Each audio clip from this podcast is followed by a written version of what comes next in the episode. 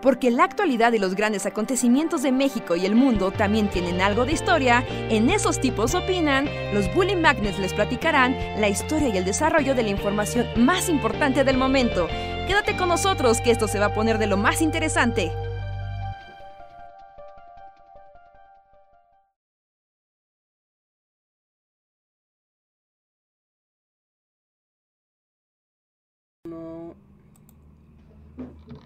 Hola amigos, ¿qué tal? Buenas noches y bienvenidos a Esos tipos opinan en su edición de jueves por la noche. Vamos a hablar de cosas random, cosas de comunidad y nos vamos a divertir o deprimir, nunca sabemos. Hola, yo soy Reinhardt.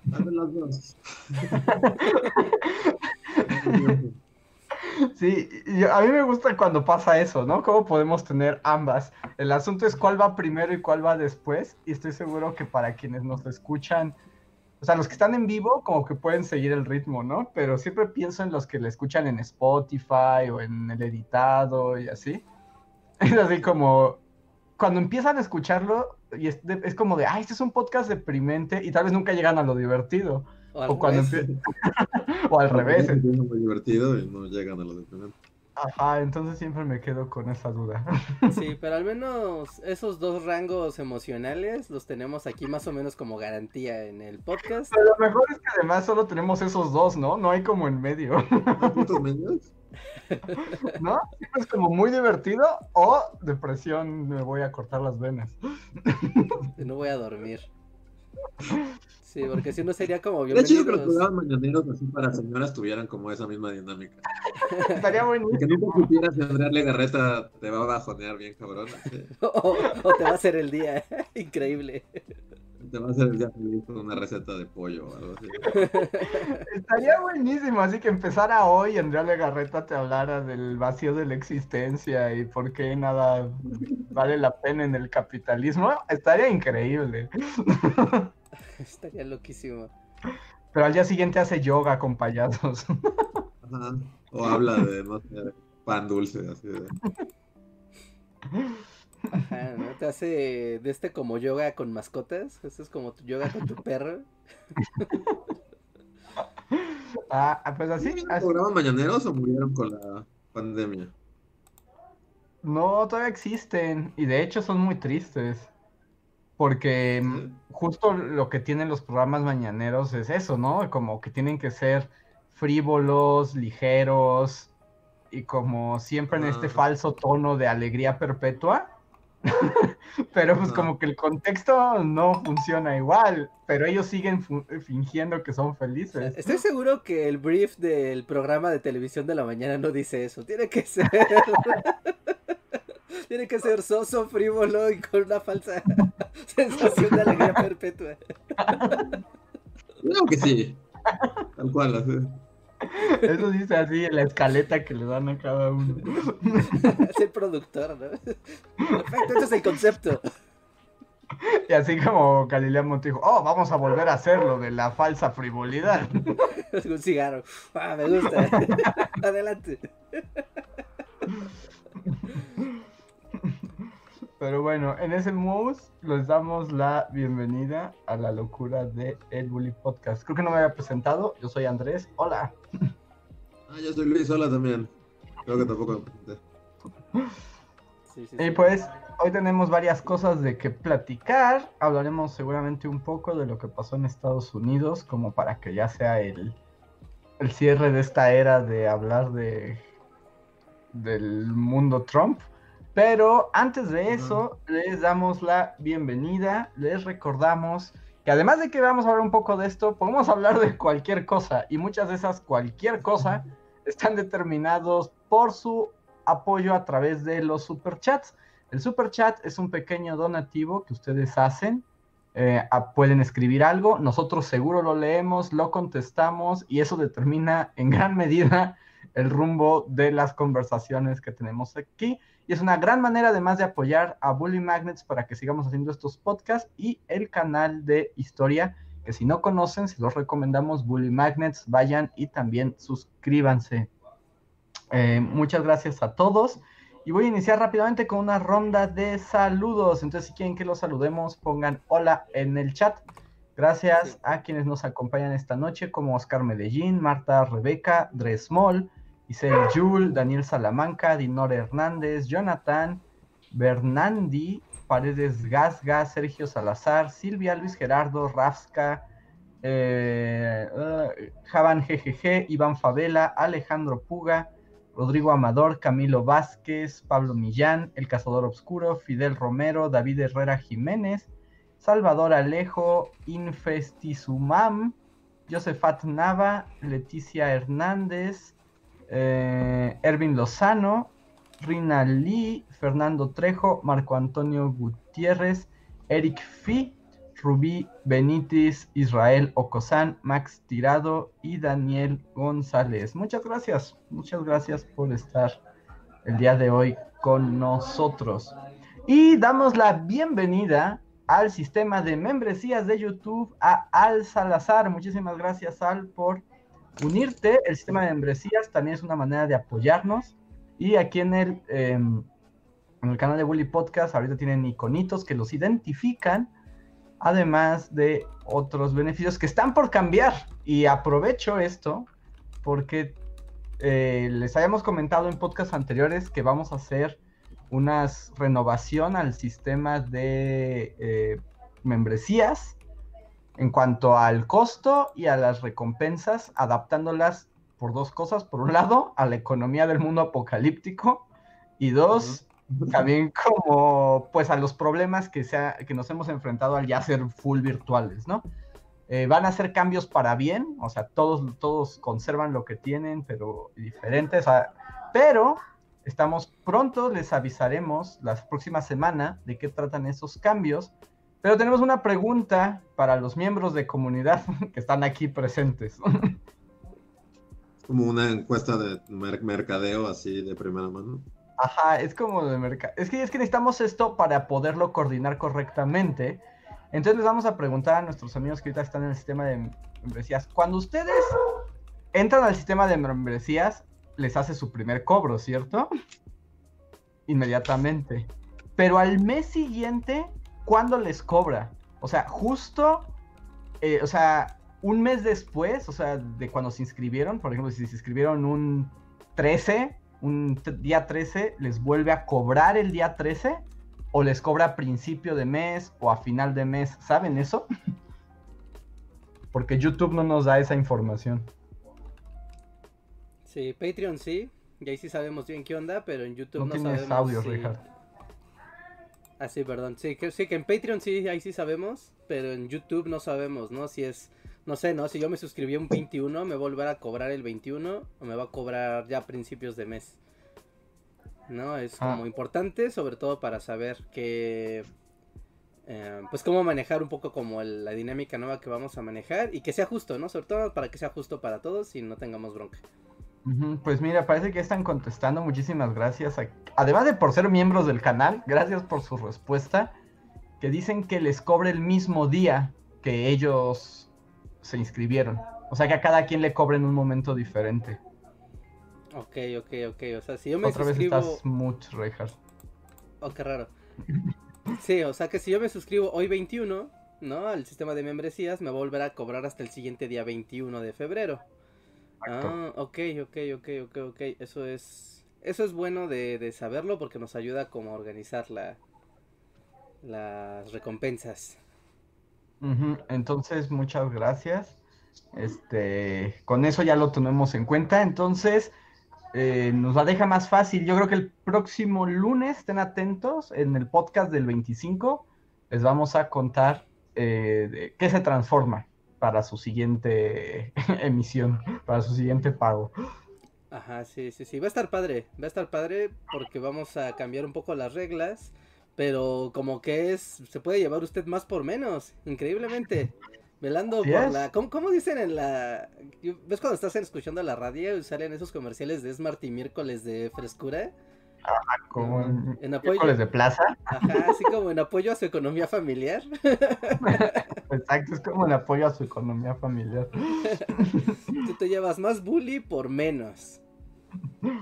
Así, y pues también como pues para agradecerles a todos pues su apoyo, su lealtad, su constancia y en serio, ya sea vía miembros de YouTube en Bully Podcast, en Bully Magnets o en Patreon.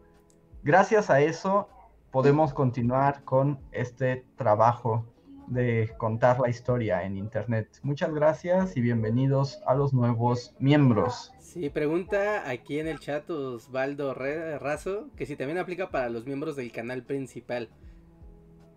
No, sí, o sea, va, eh, lo que tiene que ver con YouTube, o sea, YouTube Bully Magnets, YouTube Bully Podcast. Ahí vamos a hacer justo el, el, ajuste de las recompensas y de los beneficios de, de, pago de todas las membresías. Así que ya lo anunciaremos, ya muy pronto lo vamos a anunciar. Así que que estén atentos al siguiente podcast seguramente. Muchas gracias. Y voy a leer aquí un chat que todavía no es super chat, pero es de Vania Sosa que nos dice que nos envió el Juangacast y justo lo acabo de revisar. En este momento lo estoy, este, lo estoy descargando. O sea, ella tenía el Juangacast. Ajá, cuando hicimos el Juangacast, ella lo grabó. Ah, ok. Lo descargó.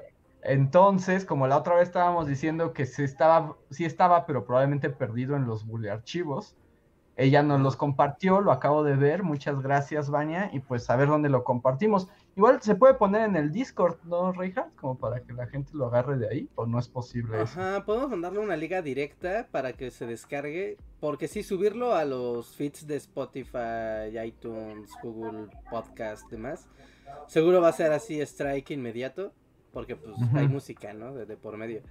Pero sí, la cosa es la distribución del contenido. Sobre todo ahí es el asunto con los podcasts musicales que tenemos en el archivo. Que gracias por recuperarlo y por salvarlo. Pero sí, ¿dónde lo pondremos? Por eso pensé en el Discord, que sea casi, casi como, así como eh, mercado negro de música en Irán. ¿No? Así de mano en mano va pasando el cassette con los expitos. Ajá, ándale, ándale. Sí, vamos a abrir un, torrent. un torrent encriptado. ¿Cómo? El, el Juan Acas de, es de 2017. Ya no sé. No, creo que es antes, ¿eh? Creo que lo hicimos como por 2015, tal vez. No sé, el tiempo ya es como muy difícil de medir hacia atrás. No, no se murió tan allá. ¿Sí? No, a ver, te digo.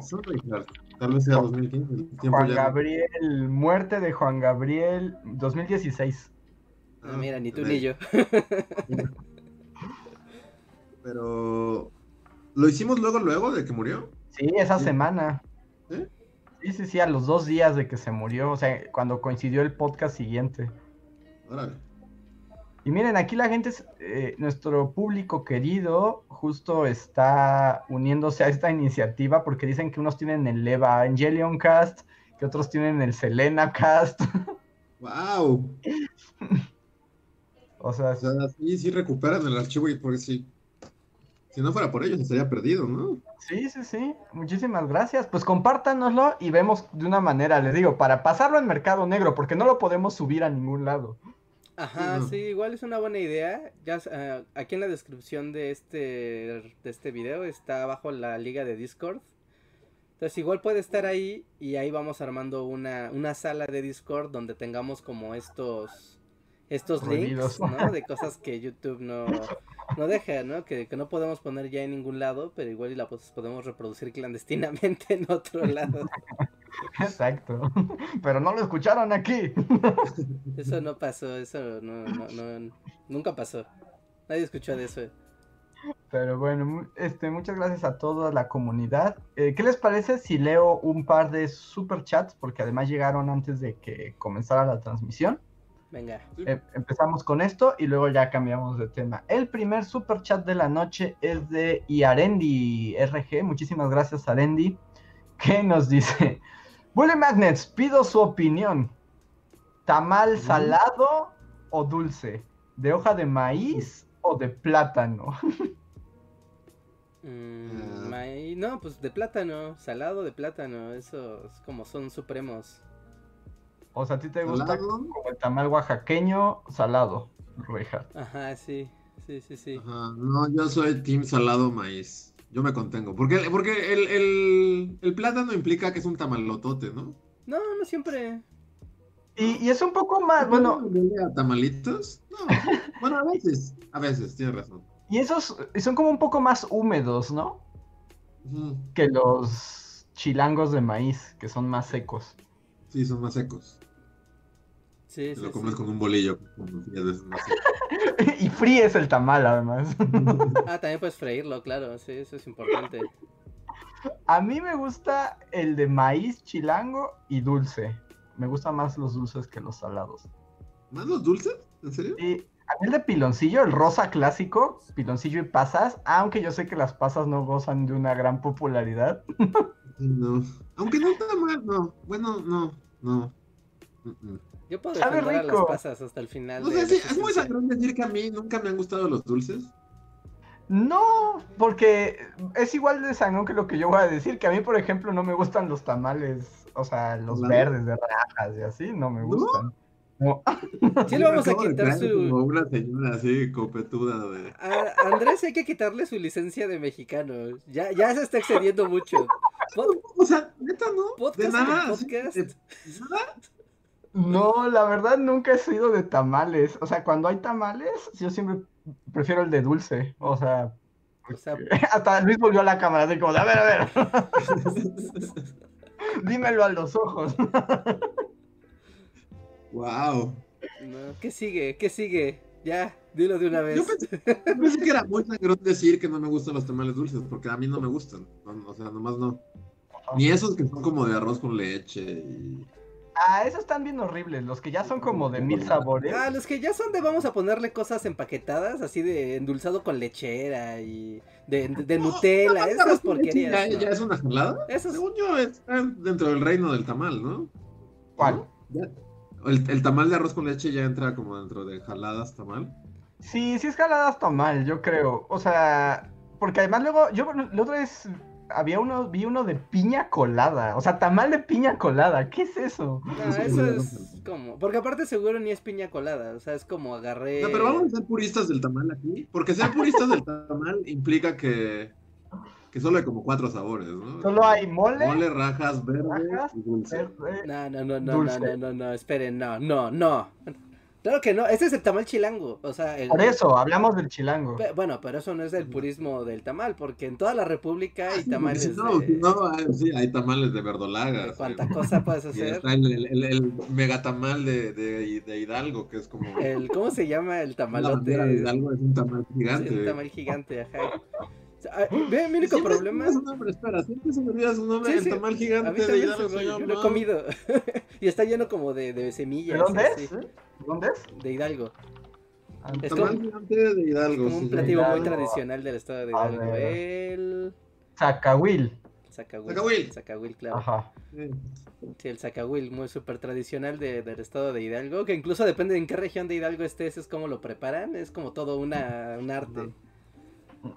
Sí, no, claro, o sea, cada parte de la república tiene tamales distintos. En el norte Sí. se hace el tamal de costilla, que es rojo, pero con costilla, pero tiene carne, pues, con costilla, literal costilla, y es como muy rico.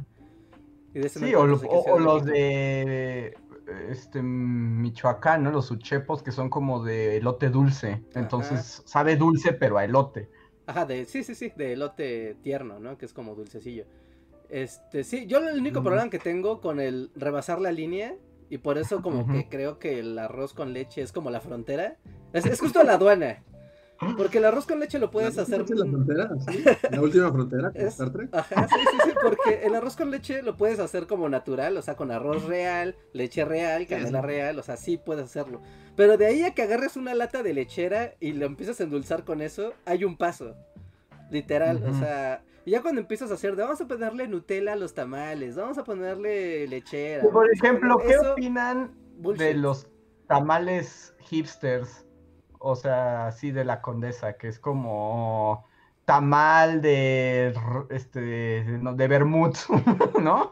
¿Eso existe? ¿Hay tamal de vermut? Bueno, no sé si de vermut, pero como- Alguien ya panutó, tamal de vermut. pero sí. No sé, a mí todo eso me incomoda. Yo no sé si contesto anécdota al aire de, de una, que una vez fui a una heladería en La Condesa, así en, de mis últimas acciones en el premundo, fue a una heladería, porque tenía mucho, mucho antojo de un helado de vainilla, pero así, o solo un helado, un simple helado de vainilla. Y entré a una de esas heladerías mamonas de la Condesa y, y te atiende como un sommelier del helado. Y te empieza a decir, oh, sí, el primero es como de pétalos de rosa con jengibre y unos toques de canela con, Con menta. ¿no? pistache y amapolas. Y así, o sea, y cuando, cuando le dije, quiero un helado de vainilla, me dio como si le hubiera escupido a la cara, así como si hubiera llegado a pedir unos tacos a un restaurante francés o algo así. Y, y- y me dijo que no tenían vainilla, y fue un momento muy incómodo, así, porque casi le da un infarto, así, de que le quise pedir un helado de vainilla. Ajá, no, así simple, llano Poquito y puro, ¿no? Y por Entonces, sí ejemplo- creo que puede haber tamales de vermut. Sí, hay, hay, hay como algunas así como de tamal gourmet y sí hay de queso de cabra y de pato a la naranja y cosas así, ¿no? Y también te pasa eso que con el helado de vainilla, a veces tú dices, bueno, me da uno de mole y es así como, ¡oh! No, ¿qué mole? ¿Qué es eso? ¿No? Ajá. Ajá, sí, Entonces- sí. No, no sé qué, qué, qué opinan ustedes, porque a mí me chocan esas cosas. Sí, no, esos ya son jaladas, ¿no? Yo, yo, yo sería purista del tamal y diría que solo hay tres sabores. O sea, es el tamal chilango, el canon, son solo como cuatro o cinco sabores. Ajá, ¿no? Cuatro. Sí, son. A ver. Verde. eh, es verde, de rajas, dulce. El de mole puede entrar. Ay. No, pues el de mole y. ah, Ya, ¿no? Luego hay uno rojo, rojo, ¿no? ¿no? Que es como rojo. roja. Hay un como de, ajá, como, que es como adobo, ¿no? Así, Ajá. Ajá, sí, sí, sí, es como un adobo. Ajá. Esos cinco yo creo que son como la base de la chilanguez. Ajá. Tamalesca. Sí. Este- Y ya, ya para chilangarlo más, pues ya es lo que decía Luis, ¿no? Lo metes un bolillo. para co- comer masa con masa. Uf, no. Eso, imagínate, así como ahorita que hace frío en la mañana. Uy, uy, no, manjar de manjares. Esos placeres que solo pocos, pocos pueden gozar. Además también el tamal tiene como esta doble versatilidad que funciona de como muy temprano y también en la noche, ¿no? Sí. Sí, pero no al mediodía, es como para iniciar. No, al mediodía no, no, no, no. Es como para recién despertado necesitas energía de masa o necesitas tragar mucha masa antes de dormir y tener pesadillas. Yo, por ejemplo, o sea, no sé ustedes, pero hay como tamales familiares. Ajá. Como que cada familia tiene algún miembro que hace tamales y como que lo reparte. ¿Ustedes no tienen como su familiar del tamal? Sí, En sí, casa no hay tamales familiares.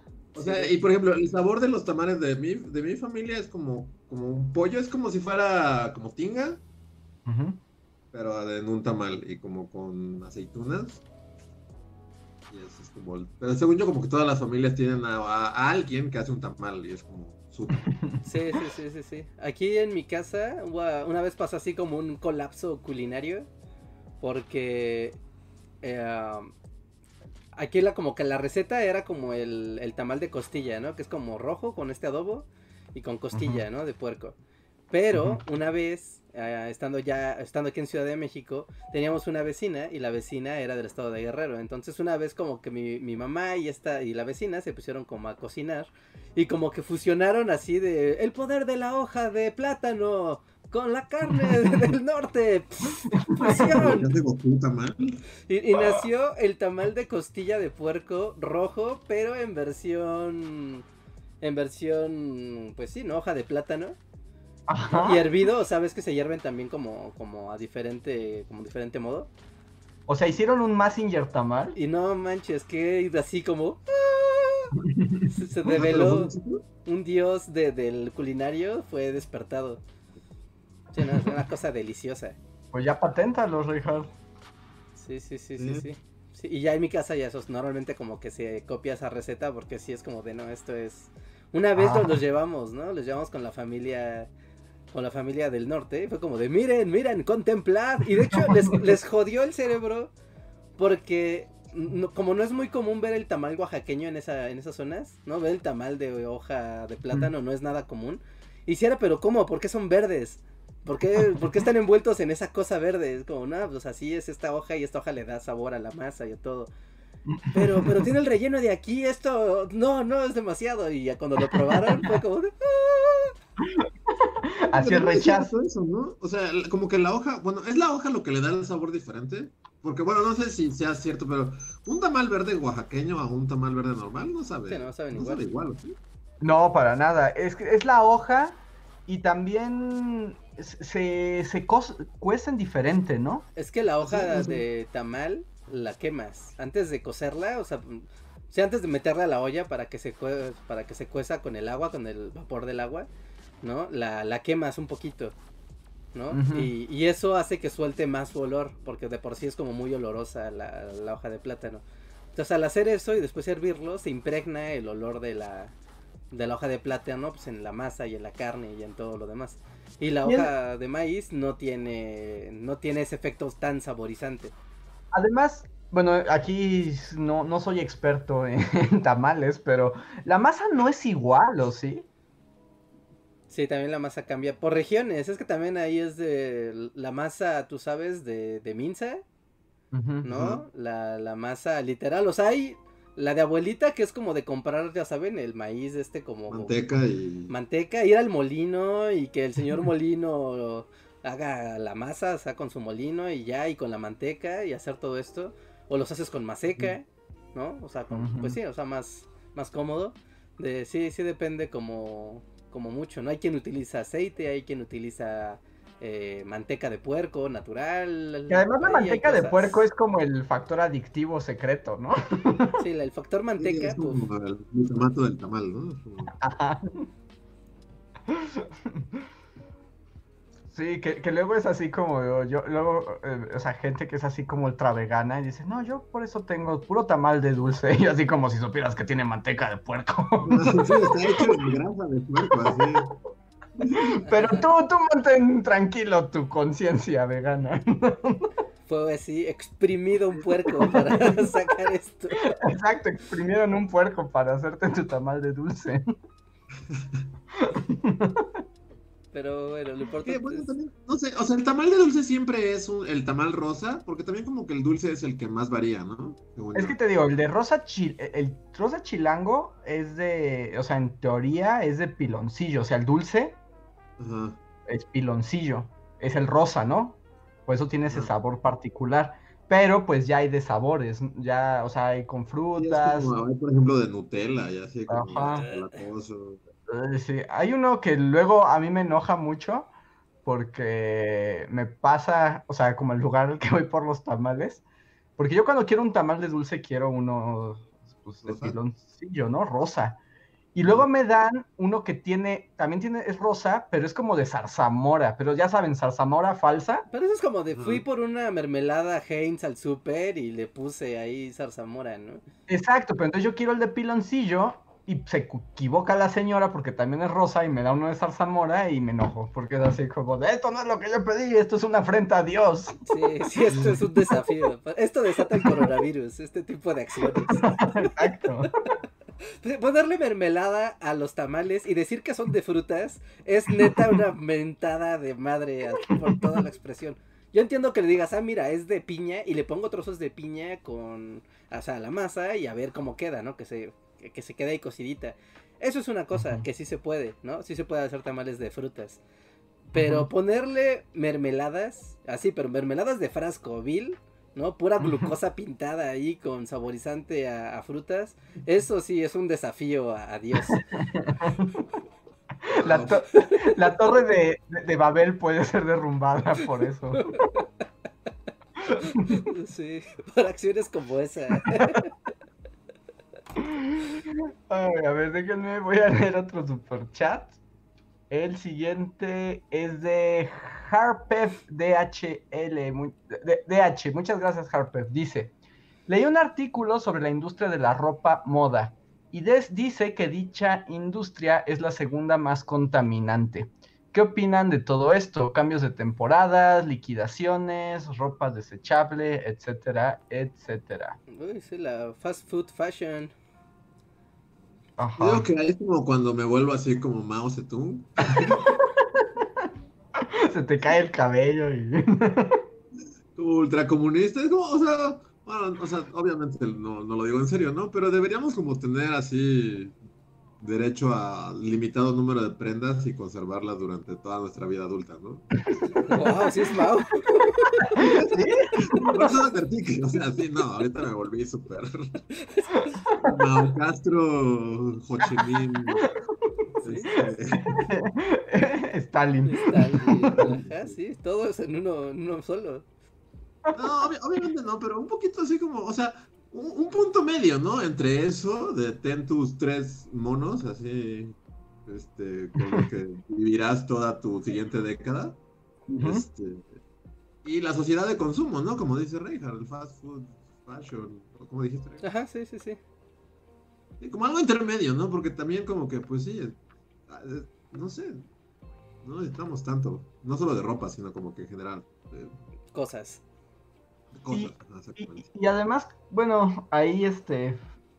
Por ejemplo, yo no sé si podría vivir en el mundo comunista de Luis sin ropa. Pero.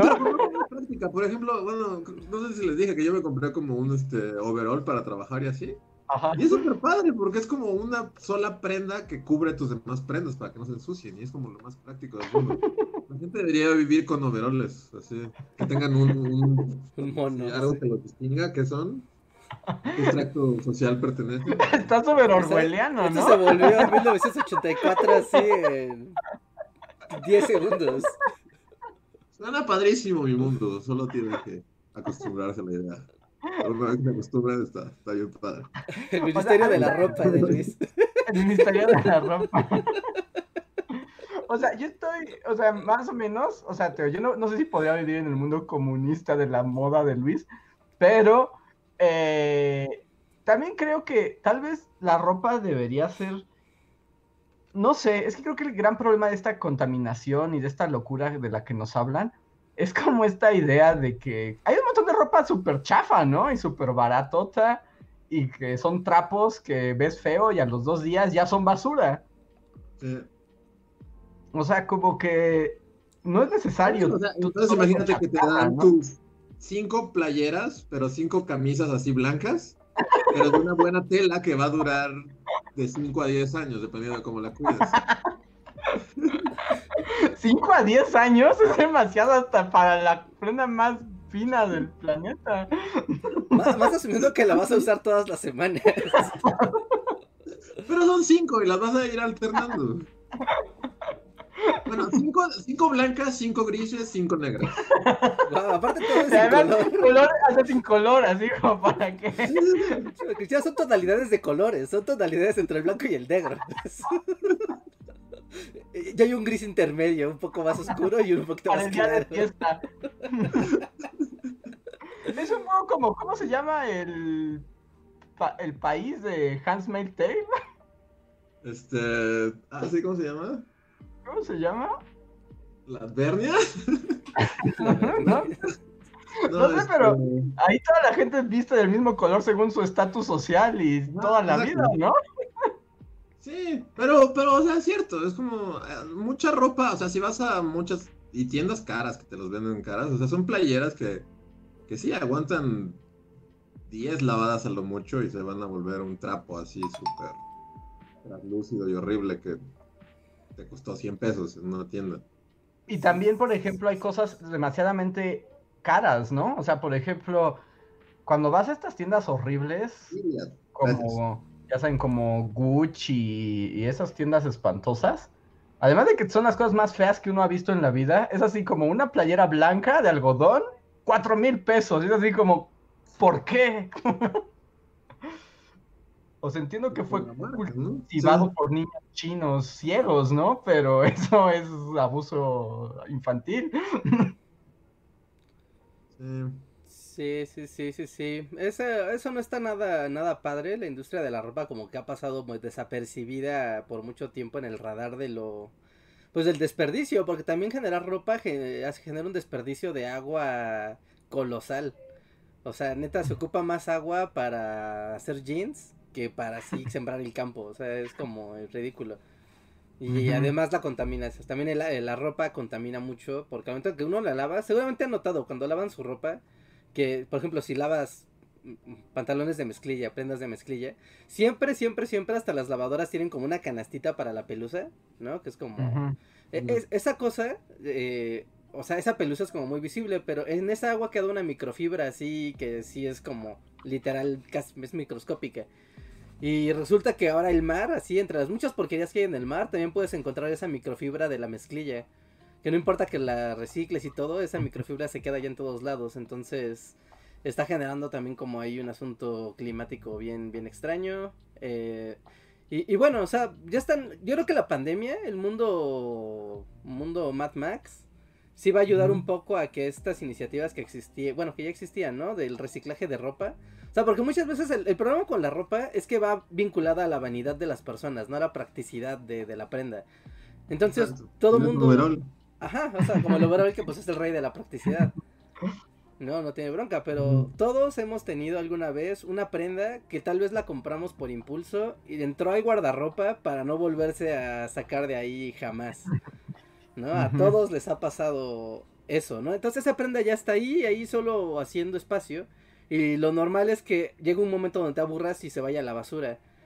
Pero no se debe de ir a la basura, sino puede intercambiarse por otra prenda o dársela a otra persona, que siga fluyendo, ¿no? Porque pasa un, te o sea, pasa un textil nuevo a estatus de basura, cuando en realidad es un textil que está perfectamente, o sea, te puede gustar o no, eso ya es irrelevante, pero es un textil que sirve, ¿no? Y uh -huh. está en perfectas condiciones y, y, de uso.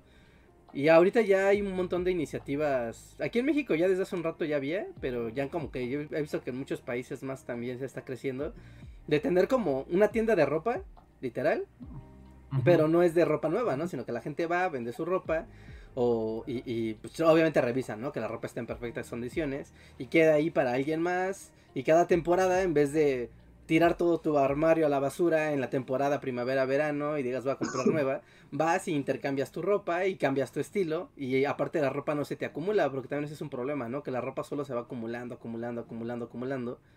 Y, y de pronto pues ya tienes ahí un monstruo de, de ropa que no sabes ni qué hacer y y hay gente que necesita ropa y tú tienes de sobra, pero nadie tiene nada, pero la ropa ahí está. Es un lío. Así que sí, sí requerimos una cultura nueva de la ropa. Pues ya, o sea, yo debo decir, ahí mi lado más frívolo capitalista, o sea, en esta pandemia, si algo extraño es comprar y usar ropa, o sea, porque ya me pongo lo mismo siempre, así que solo estoy aquí sentado. Sí. Sí, bueno, o sea, eso es un problema. o sea, no hay motivo para nada más, pero es cierto que, que, yo creo que también la pandemia está poniendo eso en perspectiva, ¿no? Creo que nos estamos dando cuenta que no necesitamos tanta ropa. Pero bueno, ¿no, no sienten que, que, en cuanto todo esto pase lo olvidaremos y volveremos a lo mismo? Es probable porque somos horribles criaturas. Sí. Es probable. Me gusta pensar que habrá un cambio pequeño, pero no. Es la mentalidad de la gente. Pero no, yo creo que estoy diciendo tonterías. creo que en realidad volveremos a comprar. Es más, vamos a comprar el triple. El triple, ajá. Yo creo que más bien como que va a ser como alcohólico que recae. que logró así rehabilitarse dos años, pero al tercero recayó y ya solo va a morir. Sí, sí, sí, pero. Ya ven, ¿Qué, qué, fácil se pasa del bajoneo a la alegría en este podcast. Se les, a, a esto, sí. se les advirtió a todos, nadie puede darse por engañado, fue lo primero que dijimos. Ajá, sí, sí, sí, Micro... seguramente hay microfibras de mezclilla en su intestino porque han comido pescados y los pescados están llenos de microfibras de, de mezclilla desde hace como 10 años. Y tal vez algo de radioactividad japonesa, seguramente. Un poco de esto, un poco... Un poco de aquello, es tanto que no es nada, es nada que no es tanto. A ver, voy a cambiar de super chat. Que por cierto, el que leí de Aren, digo, de, el que leí de Bania, que fue del, del Juan Gacast, si era super chat, yo lo leí como no. Entonces, Bania, tienes un podcast extra. Si quieres decir algo, o sea, tienes un comment extra, eh, no lo hagas super chat, solo arróbanos para Ajá, que para lo veamos. Te veamos. Uh -huh. Este. Tenemos un super chat de Al Salazar, muchas gracias Al, que dice super chat por la guajolota de dulce con pasas. Dulce. Sí. Y Fidel Romero nos da dos super chats, muchísimas gracias Fidel. Uno para decirnos que el zacahuil, que es el tamal gigante, puede mm. llevar hasta un borrego entero. Sí, porque eso de que es gigante es, es, literal, ¿no? No es como, ah, es un tamalote así, no puede ser del tamaño de una mesa. O sea, una cosa así artesanal. Es muy bello y hermoso y delicioso, pero también es como muy fácil que se eche a perder, según yo.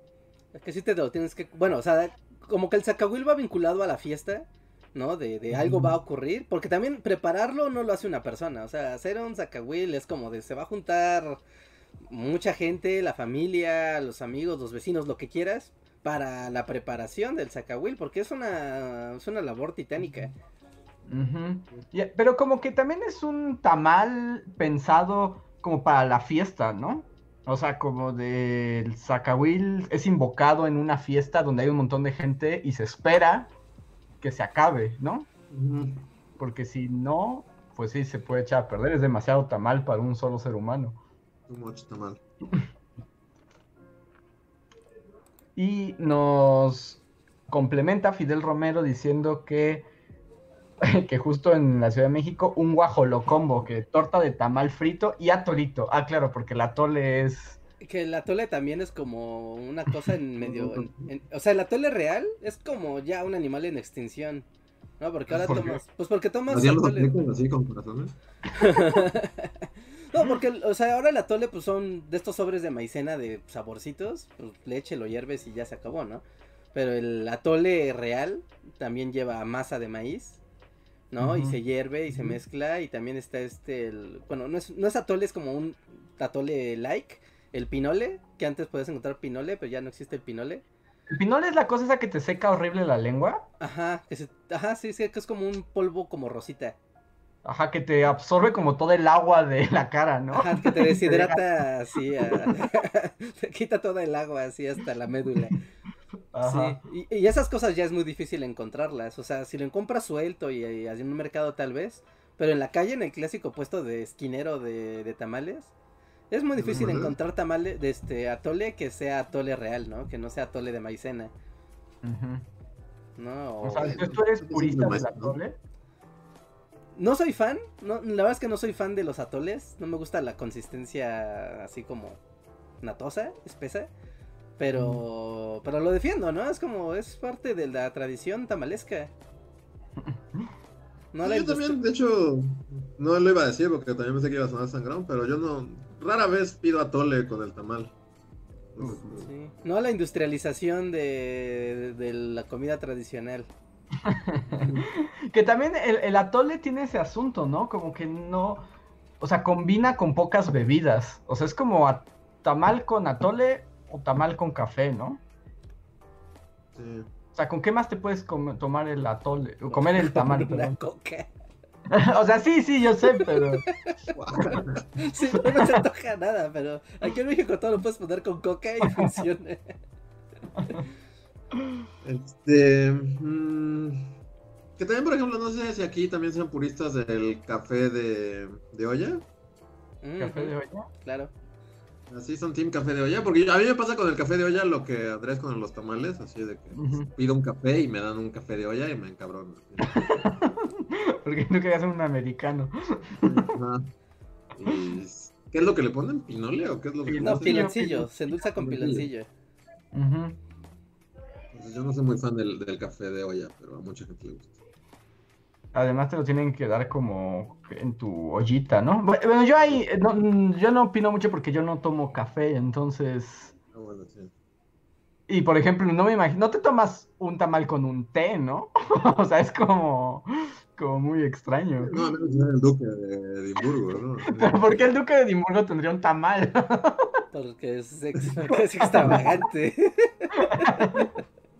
bueno, ¿sabes con qué sí? Y supongo que entra en la categoría té. Esto es controvertido. Pero con un ponche. El ponche pues, navideño. pues, es un té, ¿no? O sea, pues es fruta hervida en agua, es un té.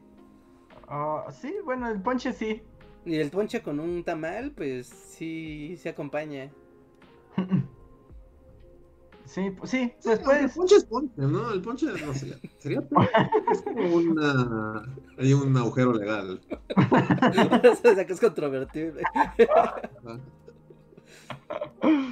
Porque No sé también tiene- También es muy dulce, ¿no? También es muy dulce. Sí, o sea, porque sí, técnicamente es un té, pero nadie considera el ponche un té. Es como... es- es- Ajá. Aunque no sería más una cosa. Bueno, ya no voy a, ya voy a callar. O sea. Porque también los que llevan como fruta hervida son más. Tienen otro nombre, ¿no? O sea, no son tés, tienen otro nombre. Como. O sea, sí son infusiones, pero tienen un nombre también con lo que te venden todo más caro en la condesa. Infusión es el nombre con el que le suben. Es raro. Ajá, creo que. Bueno, no estoy seguro si las tisanas. cue- O sea, es, es eso. Las porque tisanas, como ¿no? fruta. Yo también estaba pensando que si eran las tisanas, pero sí, ya el chat también está diciendo que sí son las tisanas, sí. Sí, las tisanas son la. Bueno, es una tisana, pero como. Así de. Artesanal. artesanal y milenaria.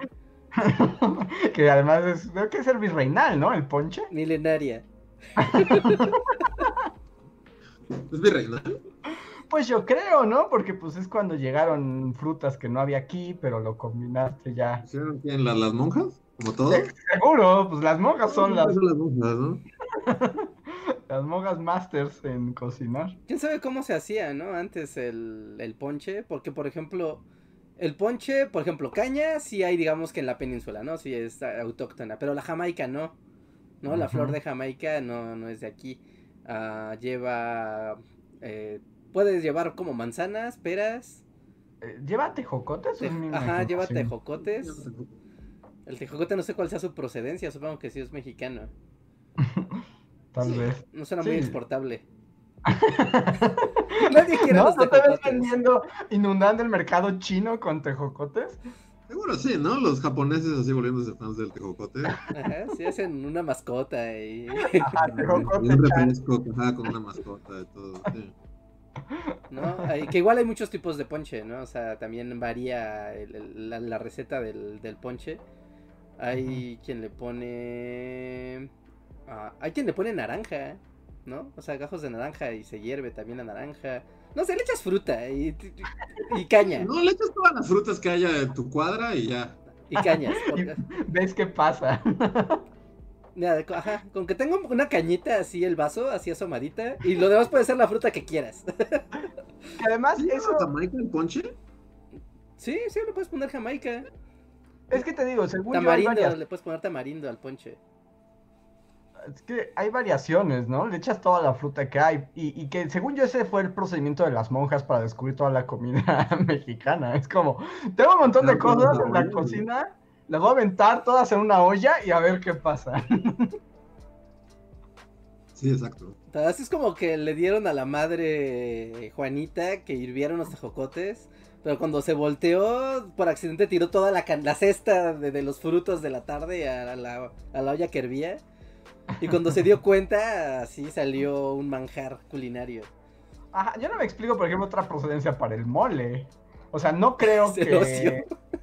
O sea, no creo que así Sor Teresita hubiera sido como una experta visionaria para saber que la pasta y quién se iba a convertir. Yo dijo así como, mueran todo esto, júntenlo y a ver qué pasa. Pero a la vez eres una monja, que es lo único que, o sea, que haces, ¿no? Día tras día. Entonces supongo que algún día se volvió loca y empezó a hacer así, a mezclar cosas a lo pendejo, así, a ver qué. Pues a ver qué, qué cuajaba y qué no. Ajá. Porque los libros de cocina, me acuerdo cuando fue, ¿qué fue? El lib- ah, cuando se hizo el el cuento de los chiles en nogada, ¿no? Para el primer libro, me acuerdo que buscando como los recetarios, ¿no? Porque hay igual como hay tres versiones, ¿no? Hay muchas versiones de cómo se hizo, se, se originó el, la receta. Pero hay como los recetarios de esa época que son, o sea, tú los lees y son imposibles, ¿no? Porque también se les, se les nombra muchas frutas y verduras diferente a como las nombramos hoy. Pero como que había así to- todo un campo de investigación de qué cosas mezcl- o sea, qué cosas se podían mezclar con otras. Y sí se iba haciendo como la lista de esto con esto sí se mezcla, esto con esto no se mezcla, esto con esto eh, es una porquería, esto con esto solo, solo si lo tuestas antes, ¿no? O sea, vamos, gente con tiempo. sí, también. Sí, es que, ajá, si eres una monjita, ¿no? O sea, ¿qué, qué otra cosa ibas a hacer con tu vida? Consagrarte a Cristo. A través de mezclar Ah, mejor semillas. cocinar. Qué aburrido. Cristo, solo estás ahí, sentada. Sí, Todavía que Cristo se sentara a comer, y dijeras, ah, pues sí, ¿no? Está, Ay. está chido, ¿no? Diario le das de comer algo y a ver qué tal reacciona Cristo. Pues está bien. Ay, pues muy bien. Voy a pasar a este que ya es como el comida cast. Este, ahora, mañana, mañana voy a comprar un tamal de desayuno. Sí, ya, ya se invocó, ya se invocó. verde. A ver, Felipe Carranco, muchas gracias Felipe. Nos dice, este es un super chat por el Tamalcast. Muchas gracias Felipe. Gracias. Eh, Eduardo Rodríguez Mendieta, gracias Eduardo, nos pregunta. Esperen, yo anoté aquí. Eh, Eduardo, ¿cuál es el sabor más raro que hayan visto en tamales? Yo he visto de manzana o chicharrón. Pues es que generalmente eso, bueno, pasa como en ferias sangronas, ¿no? Ajá. Yo solo lo he visto así como. Como en esas ferias que luego vas por Coyoacán y es como, oh, la feria del tamal está aquí. Y te metes y hay como un tal tamal de zarzamora o algo así. Ujú. Así un tamal de cabrito. Yo en esos de Feria del Tamal en Coyoacán vi uno de cookies and cream. No, Eso es como para tirarle el puesto, más ¿no? que, Es que- como- que- que he visto el tamal de Nutella y a mí me da curiosidad. O sea, se- siento que me gustaría, porque me gusta la masa del tamal y me gusta la Nutella. Entonces. Pero nunca lo he probado. Pero... Sí, sí, sí, O sea, no, no se duda de que pueda saber rico, pero sí es como de chale, ¿no? Respeto. Respeto por la por, comida. por las tradiciones. Las tradiciones. Respeten la comida. ¿Qué, qué es eso de meterle Nutella inyectada? O sea, es como casi casi volverle un churro. Sí. Pero los churros son ricos. Ajá, sí. Eh, Como si te dieran un tamal y estuvieras polvoreado en azúcar. Pues sí, que por ejemplo, ahí yo voy a, voy a meter otro momento de polémica y todo el mundo me odia, pero por ejemplo, a mí los churros, no me gustan los churros rellenos. No, los churros rellenos no me gustan. O sea, Ah, ok. Entonces te vas a Coyoacán y ¿qué, qué haces? No, no tomas café, no tomas churros, no tomas tamales. No, me gustan ¿qué- los churros, qué- pero qué los haces? ¿A qué vas? Así, secos. Secos y sin nada. Que vas No, no. Sin azúcar, así, la pura masa. Masa frita. No, pues así como clásicos, como el churro Con azúcar. con azúcar y canela, ¿no? Así, a mí los churros rellenos no me gustan. Porque, y de por sí, y, eh, soy horrible, yo sé, pero además los churros los pido, póngale poquito azúcar porque me empalago. Ah, creo que ahí tiene razón. Yo tampoco soy muy fan de los churros rellenos. El churro relleno.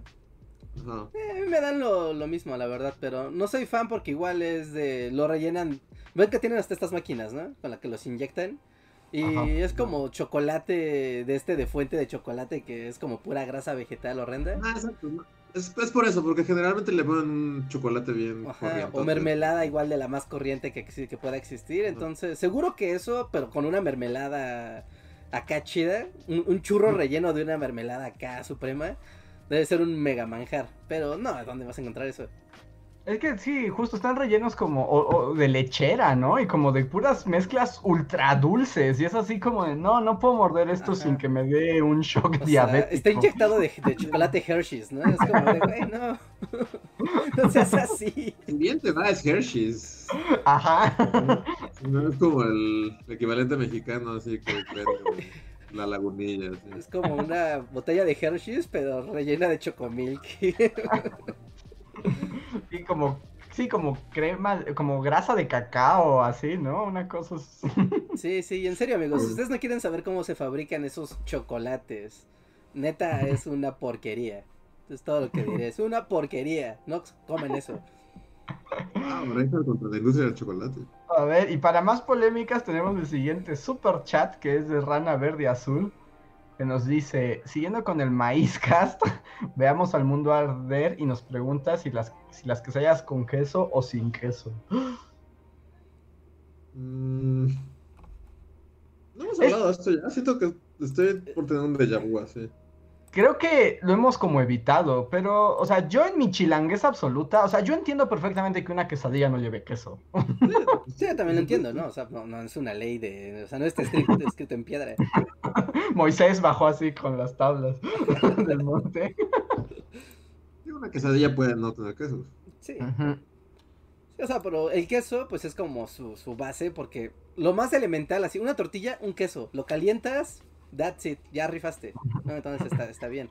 Pero. Por cierto, así como, como una pequeña breve anécdota con respecto a quesadillas y como garnachas. El otro día me dio como un antojo nocturno, así, pero así de embarazada. Así que dije, tengo que salir por garnachas, tengo que encontrar una quesadilla así de tinga y unos tacos de suadero, así, pero callejeros. Ajá. Y ya fue cuando me di cuenta que ya el mundo, así como los trailers decía, de, el mundo ha cambiado. Ujú, sí. Ya, el mundo ha cambiado, porque no, no, ya no encontré. ¿Pero no saliste? Una de, la- O- de los, o sea, ajá, sí, sí, sí, de puestos callejeros y así. ujú. Este, pues el día que yo fui, pues ya no, o sea, no, están todos cerrados. Pues sí, o sea, es como que la vida garnachera, callejera, este, nocturna va en declive. O sea, sí había, pero, Ajá.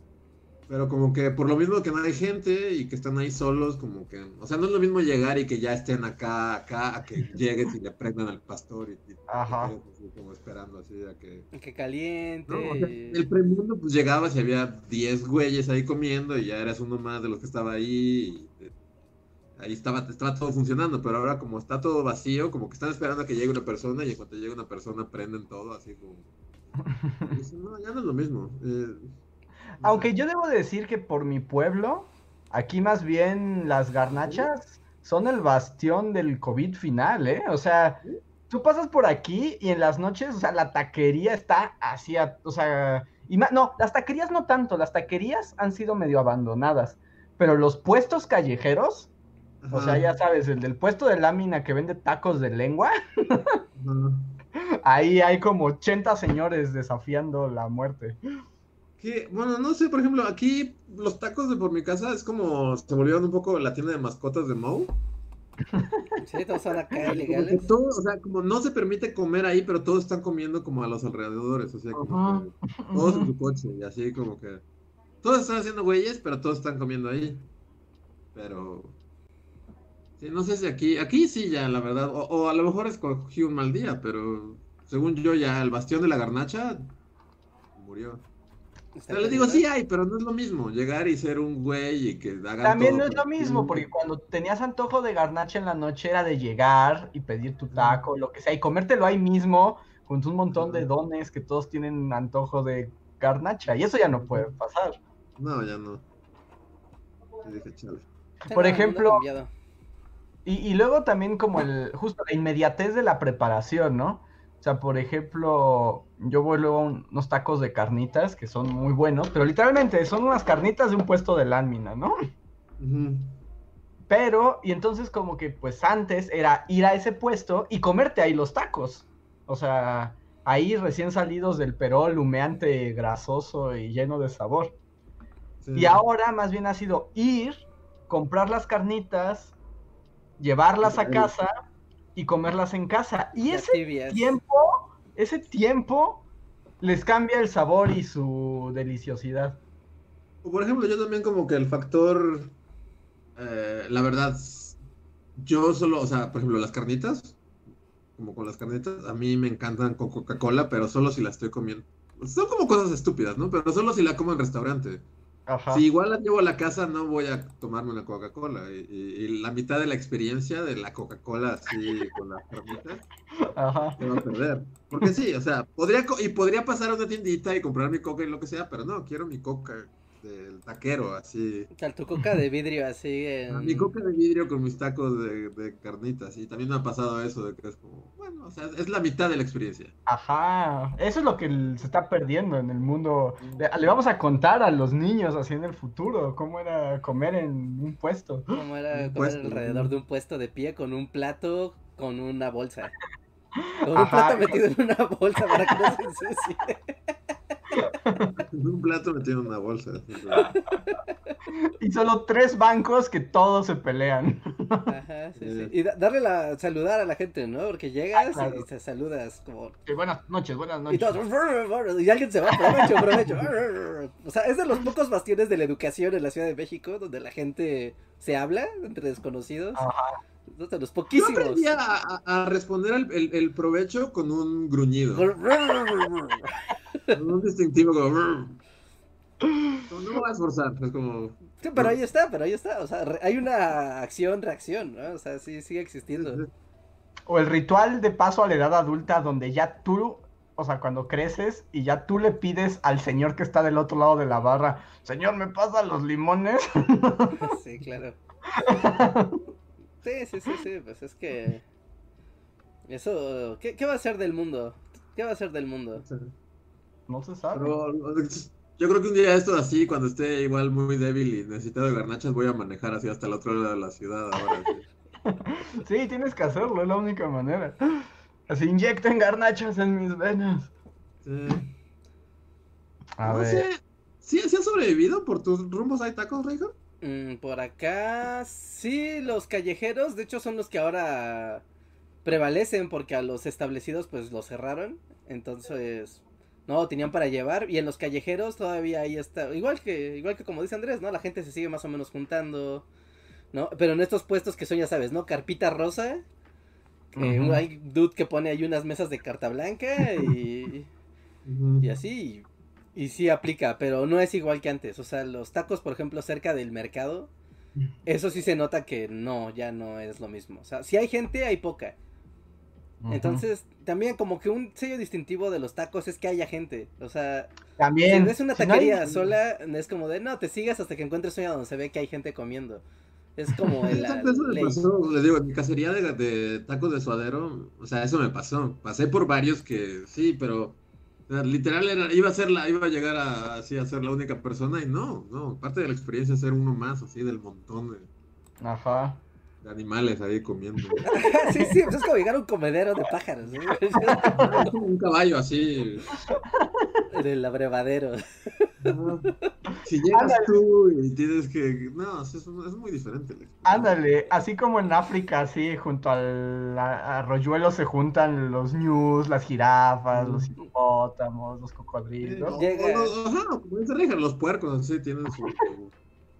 Esta barra donde echas todo el maíz y ya todos. todos. Ya de repente llega alguien con una guitarra y empieza a cantar. O sea, es que, es que eso es importante para el ambiente. Vamos a comer. Es- El abrevadero de los mexicanos. sí, sí, si alguien nos escucha desde otros países, eh, coméntenos cómo es en su país estas dinámicas de la comida callejera. Y si ha cambiado en. Y se ha cambiado, ¿no? La, la dinámica. Y también platíquenos un poco cómo, cómo es, ¿no? Aquí como que ya. Ya creamos el escenario. Sí, sí, sí. curioso también que. eh, como que en, en la República, o sea, sí hay distintos sabores, como dijimos con el tamal. O sea, cada región tiene como su. sus cocinas, pero en general el estilo de comida callejera es el mismo, ¿no? Supongo que en toda la. Eh, Siempre es más un co- puesto en la noche, o sea, como que el, el puesto del taquero es igual aquí en el norte y en el sur. Pues sí, la dinámica es la, la misma, ¿no? O sea, pone que tengan alguna variedad de, o sea, la variedad de la comida local. Pero esto de un puesto callejero y la gente se reúne alrededor a... A comer. Y el taco adentro de un plato, digo, eh, digo el plato dentro de un plástico. güey. Sí, sí, a la luz de unos focos de neón. Con eso. Y en algunas ocasiones el extraño espectáculo de la cabeza del cerdo puesta ahí en una esquina, ¿no? Con un montón de cilantro, así una cama de cilantro. ¿No? Y... y Como, como para darte esa sensación de frescura, es como de claro, ¿no? Como una cara de frescura. Marco tiene cilantro en la boca, entonces. Y no sé por qué hacen eso, es, es muy sacador de onda. Porque pero- quita los olores, ¿no? O sea, todo el. No, no, pero ¿para qué? O sea, pero ¿para qué pones la cabeza del puerco? Que es lo que genera el olor en primer lugar. Porque es como de contemplar, ¿no? O sea, aquí está como. No, exacto, yo sí lo siento como contemplada, es como. Es lo que te estás comiendo. Ve, ve. Sí, aquí está, o sea, aquí está. Ah, Aquí está el cuerpo, en tu boca, aquí está el puerco. Mira sus ojos, o, o la falta de ellos, más bien. Ajá, mira sus, sus también vendemos tacos de ojo. Ah, y mira los orificios en los que estaba su alma. sí. Ay, a ver, déjenme leer, porque tenemos muchos superchats. Sí, vamos a darle. Este. Acaba de pasar uno de tamales oaxaqueños, no sé si escucha. Ay, pues corre así como mero Sí, atrás sí. del coche de. A ver, Diego Morales, muchas gracias, Diego. Dice: Buenas noches, bullies. Utilizo mi primer super chat para agradecer a Reinhardt. Hace unos días estaba medio ataque de pánico y los videos de Collector Cazador de Pokémones tranquilizaron mi alma. Wow.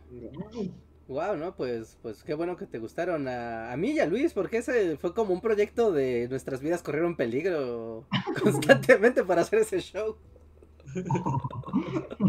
Varios lugares de la, de la ciudad. Pero Sí. ya ves, Collector Cazador de Pokémones.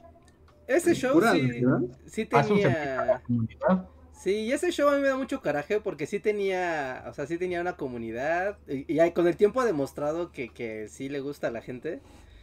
Pero no, es que hay cosas que no puedes hacer en Ciudad de México, en México, ¿no? Y una de ellas es ser streamer de Pokémon Go. Sí, no. no un crew, ¿no? Como. Ándale. Haciendo dos güeyes que. Y uno de ellos fácilmente puedes golpearlo y quitar su teléfono. Ajá, sí, sí. O sea, un güey con un teaser así eh, escondido y otro que sepa Ajá. artes marciales mixtas, que esté ahí nada más rondando. Y el O como los eh. youtubers famosos, ¿no? Que van por la ciudad, pero traen todo un crew de gente y hasta guardaespaldas y así. Sí, Sí, supongo. Sí, sí, porque puede ser muy perturbador hacer el, el show de Pokémon Go en pues en tiempo real y todo. Pero qué bueno que te gustó, qué, qué, qué, qué padre. Es como muy raro porque pues ir grabando en la calle, jugando Pokémon Go, comentando en vivo, mientras estás aquí en estado paranoico, viendo a todos lados, con tu celular en la mano. ¿No? Peleándote con el internet y, y demás. Pero qué padre, qué padre que te, que te alivianó el día. Gracias. Ok, y tenemos un super chat de José Luis Mogollán, muchas gracias José Luis, que tiene que ver con lo que hablábamos de la moda, y dice que la gente de cultura compra en la paca. Pero pues ya la PAC es el reino del COVID, ¿no? Entonces también... Eh. Yo ya no iría a comprar. Ay, no, no, no suena nada... Bueno, no sé. Según yo, la paca es como medio hipsterona. O, o bueno, no sé. Una extraño como, como línea entre lo popular, o sea, lo más popular, y la Ujú. hipsterez. O sea, ahí como que hace un cruce de dos universos que, que parecen muy lejanos. Ah, pero además también la paca que usan los hipsters no es la paca que Paca. usa la gente normal. Sí, porque una cosa es irse a meter al tianguis que se pone en el metro La Raza e ir a buscar pacas de ropa ahí, donde hay de todo, hay cosas increíbles ahí, ¿no? Pero, pero, pero literal es como de, te pones así una pinza en la nariz, así, ¡whip! y es como, allá voy, y te sumerges entre un mar de ropa, ¿no? A ver qué, a ver qué hay. O ir después a la Roma, a la Condesa, donde hay estos como lugares de, de ropa... sí, Es paca, pesada. pero con curaduría, ¿no? Ajá, como ya alguien ya hizo el trabajo, ya trajo presas frescas y ya, ¿no? Aquí están, mm, pues sí, ¿no? Ropa de marca, ropa de diseño, ropa de edición limitada ya y lista para, para ser comprada, pero es el mismo mundillo. Cuentan, cuentan la- las malas lenguas que, por ejemplo, la, la ropa de paca es como todo un fenómeno, ¿no? Desde Estados... Porque es ropa de Estados Unidos, ¿no? Ese es el chiste. Pero la ropa de paca empieza, o sea, en las tiendas americanas. Tienen ellos sus, pues sí, ¿no? Lo que ya sobra de la temporada, los saldos. Va a los almacenes, de ahí llega a la frontera, se filtra, cruza la frontera con México, se filtra, empieza a bajar geográficamente hacia el sur, filtrándose más y más y más y más. Pero yo no sabía el alcance de la ropa de paca. La ropa de paca literal llega hasta Argentina. O sea, e- e- esas bolsas y bolsas empiezan a, a correr, correr, correr, correr, correr hacia el sur, siendo filtradas por mares de, de personas.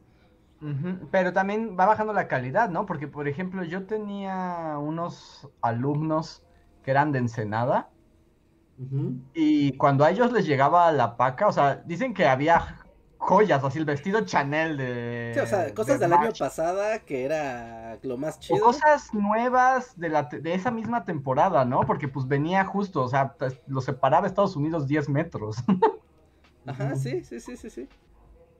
Pero conforme va bajando, wow, los tamales, ¿los escucharon Ah, esos todos? son míos, eh. Aquí viene el de los tamales oaxaqueños, ya se Wow, teletransporta. ajá. O está pasando. Si suena luego aquí, es que es el mismo, así se está transportando. Eso me está pasando, eso me está pasando. O todo el escuadrón oaxaqueño, ¿no? Sí, circula al mismo Sí, sale tiempo. a la misma hora, ¿no? Es como a esta hora atacaremos. Ajá, sí. Ajá.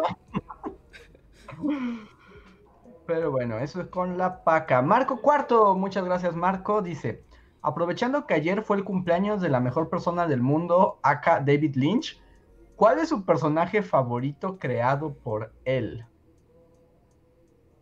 Mm, A ver, vamos a ver primero las- el IMB de David Lynch. Porque yo tengo mi favorito que es muy reciente, ya les hablé de él, ¿no? Déjame ver posters de ¿El mono? David. ¿Qué habla? El, el mono que habla, no inventes, el mono Sí, que habla, ya por fin vi al mono que habla y sí, está, está muy chido. ¿verdad? Yo justo vi que ahorita, bueno, es que es muy pronto para decir que es mi personaje favorito, pero no sé si vieron que pusieron Twin Peaks, pero como el que salió, bueno, diría recientemente, pero ya tiene un par de años, ya tiene como casi 10 años que salió como el regreso de Twin Peaks y está en. Netflix. Sí. Y, y sale él, o sea, él es uno de los personajes, es como el jefe agente del FBI. Ajá. Y está, o sea, la verdad es que no entiendo nada, como todo con David Lynch. O sea, va- va- vamos correcto. Está bien padre, porque es como él siendo agente del FBI. Este, ¿Y él escribe también esa? sí, sí, sí, es full David Lynch. Ajá. Y es, pero es, es- no sé, es, es rareza David Lynch, así nivel. Nivel pura, así, extraída. Porque yo últimamente estoy así, el mono Jack es uno de mis personajes favoritos. Pero también me gusta en Blue Velvet el personaje del viajero del tiempo, ¿cómo se llama? Ajá. Sí, el actor se llama, ah, ¿cómo se llama? Dennis Hopper se llama. ¿El güey del ataque de oxígeno? Mm, no, el que es el que canta. Es. que Ah, el que canta, Hal de Viajeros en el Tiempo. Ajá, él, él, el de Viajeros en el Tiempo. Canta, canta una canción de Roy Orbison, ¿no? Ajá, la de. eh, el- algo de un payaso, ¿no? Ajá. Sí, él está padre, él está padre. Él está padre. Este, ¿Cómo se llama ese actor? Es Viajeros en el Tiempo con Scott Bakula y Dean Stockwell. Sí. Este, eso bueno. Um, ¿Tú, Reinhardt, tienes alguno? está padre, ¿no? El Razorhead está Bueno, padre. pues como sí. el de lo más icónico de, de la filmografía lyncheniana. Pues yo creo que me quedo con el hombre elefante por todo lo encantador y perturbador que es a la vez. Ah, Un elefante. También. Sí, yo creo que. Yo creo que es lo- mi, mi primer acercamiento a Lynch. Me acuerdo que fue en la facultad. Y entré como hacia el cineclub. Y estaba, pues ya sabes, con película en blanco y negro, ¿no? Y todo oscuro, como con tres personas viendo. Y de repente estás viendo ahí al hombre elefante. Y es como de, ok, no sé a qué estoy entrando, pero me voy a quedar.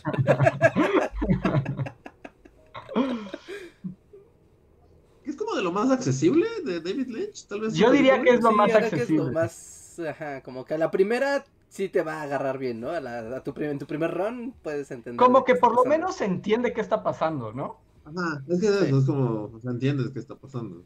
Sí. Porque yo debo decir que, con todo y que quiero mucho a David Lynch, sí hay momentos donde Sí, sí, es- es- quieres saltar por la ventana, ¿no? Ajá, a mí me pasó, yo recuerdo que más o menos como que las fui aguantando, ¿no? O sea, Eraserhead, que la ventaja es que es cortita, ¿no? Entonces vi Mm. Blue Velvet, Mulholland Drive, así como va, va, va, va. Pero cuando llegué a la de Imperium, ¿sí se llama Imperium? ¿Es la de los conejos? O... Ajá, así, cuando era Laura Dern corriendo entre conejos y, y, y ya ahí fue como, ya, ya me rindo, ya, ya no puedo. Podría jurar que vimos eso en Cineteca. Que alguna vez fuimos en bola a ver esa película de la Cineteca. Se llama No, no, no como Imperio. Imperio sí, ¿no? ¿Tienen todos máscaras como de conejos? Ajá. Ah, Son las máscaras de conejos. Sí, sí, sí, sí, sí. Eso, eso, yo recuerdo haber estado con gente de la facultad, rodeado. O, seguramente estaban ustedes. ¿No? Viendo. ¿En la facultad eso? Sí, ¿verdad? Sí. Sí, sí, es tiempos facultad. De hecho, como que justo conocíamos a David Lynch y esa fue la que se estrenó por esa época. Y fue cuando dije, no, ya, me rindo. No, David Lynch Me voy de aquí, sí. en la línea, pero luego trajo a Jack el mono asesino. Entonces, Es cosa de ser paciente para todos ahí. Sí. Mulholland Drive creo que también fue de esa época. No me acuerdo, ¿eh? Pero Mulholland Drive creo que también Creo fue de que esos Mulholland. Drive estábamos como la prepa. Sí, no, ahí sí, no, no, no estoy seguro, pero Mulholland Drive también me acuerdo como que de haberla visto. Seguramente fue en un cineclub. Si es más vieja, seguramente la vi en un cineclub. pero bueno, entonces ahí con David Lynch, muchas gracias por el super chat, Marco Cuarto. Eh, Mr. Strange, muchas gracias. Dice, me acabo de enterar que la canción que usa Reinhardt del coleccionista es de una banda New Wave japonesa de los 80. Es como cuando descubres que la canción del chavo es de Beethoven. Saludos. wow, sí, cuando tenía intro, el coleccionista tenía su. ¿No vamos a Wendy Carlos? Eh, los... No, yo usaba a Wendy Carlos. Ajá, Ah, sí. claro. Sí, sí, sí, porque el profe, el Trento se musicalizaba su ¿Quién demonios fue? se musicalizaba con, con Wendy Carlos. ¿No? Ajá. Y es música de Bach en versión sintetizador con Wendy Carlos. Y Collector es como una pieza de la Yellow Magic Orchestra. Y es una banda de electropop. De, de las primeras bandas de música electrónica japonesa ever. De hecho, escuchen esa banda, está increíble. Sean pacientes porque es lo primero de las primeras bandas de electrónico pop en la vida, pero Ok, luego tenemos un super chat. Este es de Vania. Que justo sobre su super chat dice: eh, Invoco a Bullyfans Opinan y doy mi super chat para algún comentario random del público. o sea, como para que O sea, alguien tome su, su palabra. Viendo- Sí, o sea, te- o sea, como ella le regaló su super chat a un comentario random del público. O sea, el- nosotros podemos elegir random un comentario que no tenga super chat. Ok. Ya. ¿Quieres, elegir-. ¿Quieres elegirlo tú, Luis? Este, no. Aquí, no sé si más adelante, más atrás, pero Harpep dice que él toma el super chat de Vania. Pero no sé, pero, pero eso no es random, ¿no? Ah, bueno, lástima, Harpep. ¿Por qué te apuntas? Es muy complicado esto. ¿Se tienen que pelear a muerte para saber quién comentar? No, no, no, más bien es que nosotros lo elijamos al azar, o sea, que ellos escriban. Mira, es, es muy sencillo. Una, una letra al azar, la primera letra, de la A a la Z. ¿Qué letra te gusta? De la A a la Z, cualquier ¿Quién, letra. yo? Sí. Sí, tú. Ah, J. J, vamos a ver. El primer comentario, que su nickname empiece con J. Ajá. Y sobre eso, a ver. ¿A partir de ahora o en el primero que veamos? ah, a partir de, del. Estoy creando las, las- las reglas sobre la marcha en este nueve nueve. Ah, o sea, a partir de que Vania regaló eso. Ajá, sí, a partir de- del regalo, ¿no? De ahí empezamos a contar. Pero tiene que ser el primero que sea un, algo que se pueda comentar, porque luego hay como conversaciones o Ah, sí, sí, sí, claro. A ver, a ver, porque aquí hay un... Es que estos no cuentan, porque son como más bien aseveraciones. Ah, Ajá. O sea, por ejemplo, James Jonah Jameson, que son muchas jotas, dice, o sea, solo dice piloncillo, pero pues Sí, eso por no- ejemplo, aquí Jeremy Slater puso, no todas las infusiones son té. Eso diría yo. O sea, sí, sí, pues sí. no son como... Ajá, James Jonah Jameson puso piloncillo. Ajá. Pues vamos a, A ver, ver. J, Sigo J. buscando. A ver, sigo buscando. Jonathan puso wrong. lo encontré. Creo que este, este, o sea, nos lleva a una polémica anterior, pero yo creo que este cuenta como super chat. Sobre la polémica de quesadillas. Ah, Pregunta, la pregunta es, entonces, ¿qué- o sea, ¿cuál es la diferencia entre una quesadilla y un taco? Me preguntó Jabberwock Isil. Wok y sil. Primer comentario con J. Pues la, la tortilla, ¿no? La tortillota, la tortillota ovoide en lugar de, un- de dos tortillas más pequeñas, circulares. Yo y también, el contenido de... Porque no pides un taco de tinga o no pides un taco de huitlacoche.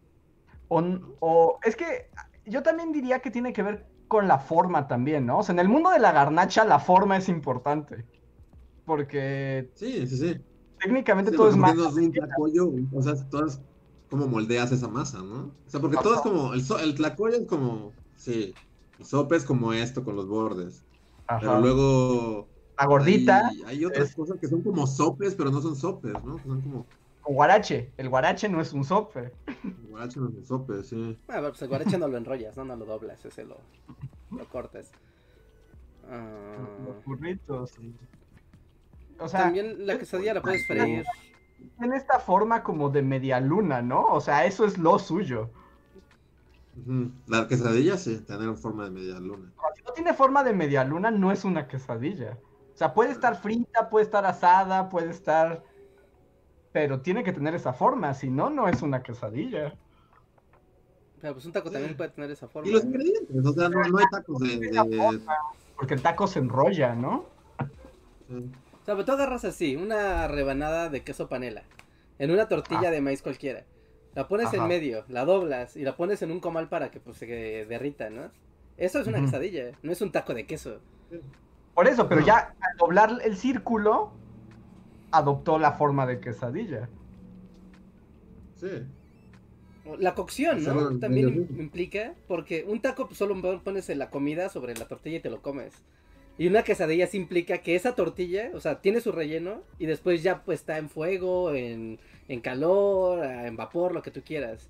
Tal vez es eso como lo que determina como su, su quesadillez. Por ejemplo, a ver, duda legítima. Vas a una taquería y pides un queso fundido, ¿no? Te dan tus tortillas aparte. Ah, esos son Pone- tacos. Pones el queso en la tortilla, pero ahí como que enrollas la tortilla, ¿no? O sea, no la aplanas. ¿Eso es un Ujú. taco o una Es un quesadilla? taco. Es un taco. Sí.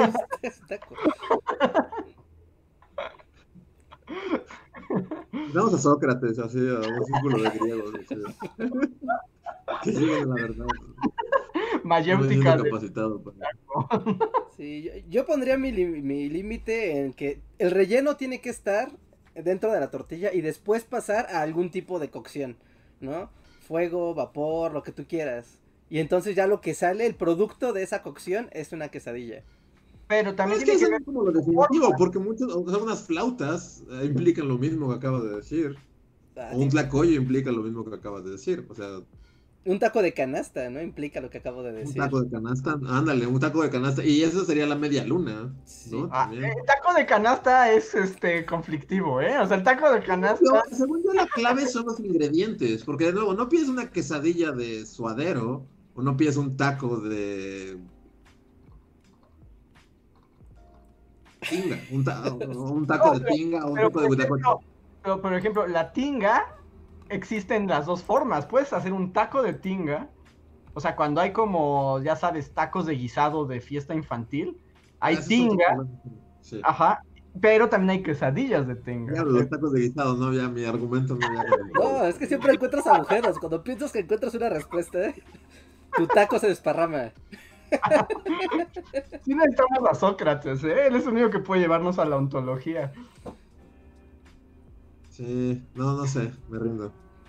Sí, ah, yo había pensado la forma, pero el taco de suadero viene a destruir mi teoría. Sí. El taco de canasta. Digo, el taco de canasta. viene taco de- a joderla. Sí. Pues ve- veamos qué dice algún diccionario de esos culinarios. Así como, ¿cómo se llama este? El chef que se acaba de morir, el chef... Chef... Hay un tipo muy simpático. Bueno, no me acuerdo, pues acaba de morir un chef hace poquito y tiene su diccionario de, de la comida mexicana. Hugo Salinas, ¿no? Ajá, Salinas. sí, ajá, el, ajá, el hombre Salinas O que... de- no, de Gortari, o algo, ¿era algo Salinas o de Gortari? Ajá, que parecía como ese presidente. como, "Oh, es como ese expresidente malvado, pero era alguno de esos dos. Era como un tipo que cocinaba riquísimo. Gianni de Gortari, sí, sí, sí, eh, ahí está. Ajá, y él tiene un libro que es como un diccionario de la, de la comida. Así que tal vez ahí de- defina la diferencia entre un taco y una quesadilla. Pero lo dejaremos para, para más adelante.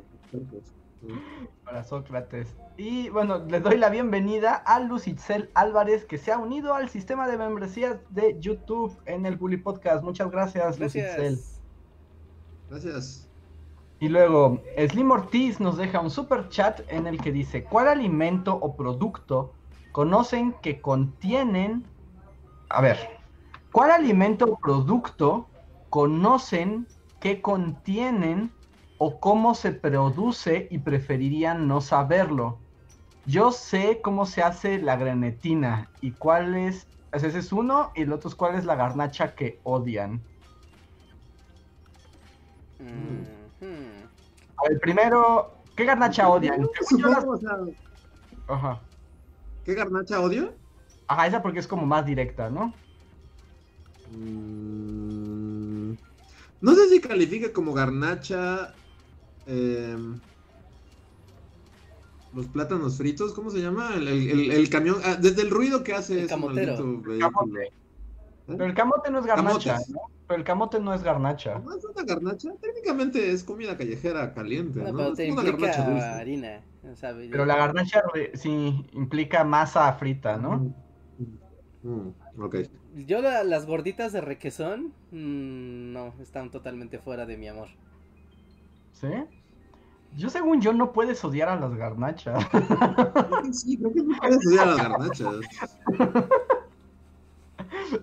Mi corazón mi, mi- mi- mi corazón odia muchas cosas justo para preservar a las garnachas. Así, no puedo Tal vez, y esto es justificado porque también creo que nunca lo he probado, pero más bien como que solamente no. Los pambazos, tal vez. Los pambazos a mí sí me gustan. Pero creo que más bien, creo que nunca he probado un pambazo. ¿Nunca? ¿Jamás? ¿No? Ni en kermés No, así, sí. de preparatoria y secundaria. El carrito de los bueno, lo voy a cambiar por la- la- las, los chicharrones con cueritos y lechuga y eso, técnicamente es masa. ¿no? Pero no está No, pero eso frito. no está frito. Sí, no, eso no es una Sí garnacha. está frita, Eso ¿no? es comida callejera nada más. No, porque de hecho está, o sea, En los el chicharrón es como algo en- frito. ¿no? pero el chicharrón que te dan para eso es de harina, o sea, como... Como de harina de trigo. Fue freída, ¿no? Pero, pero lo que importa, pero ¿odias esos chicharrones o odias los cueritos y lo que le echan encima? Ah, odio todo lo que tiene encima. Sí, porque aparte le ponen col, no sé por qué motivo de la vida. Es unos como gusanos de carne y después Ah. llevan col y salsa valentina y esa harina es como un alimento muy... Pero bueno, creo creo- creo que es polémico. Entonces sí, me quedaría con los pambazos. Y no los odio, realmente es como el último en la lista, pero hasta él es como, con hambre, claro que me como un pambazo.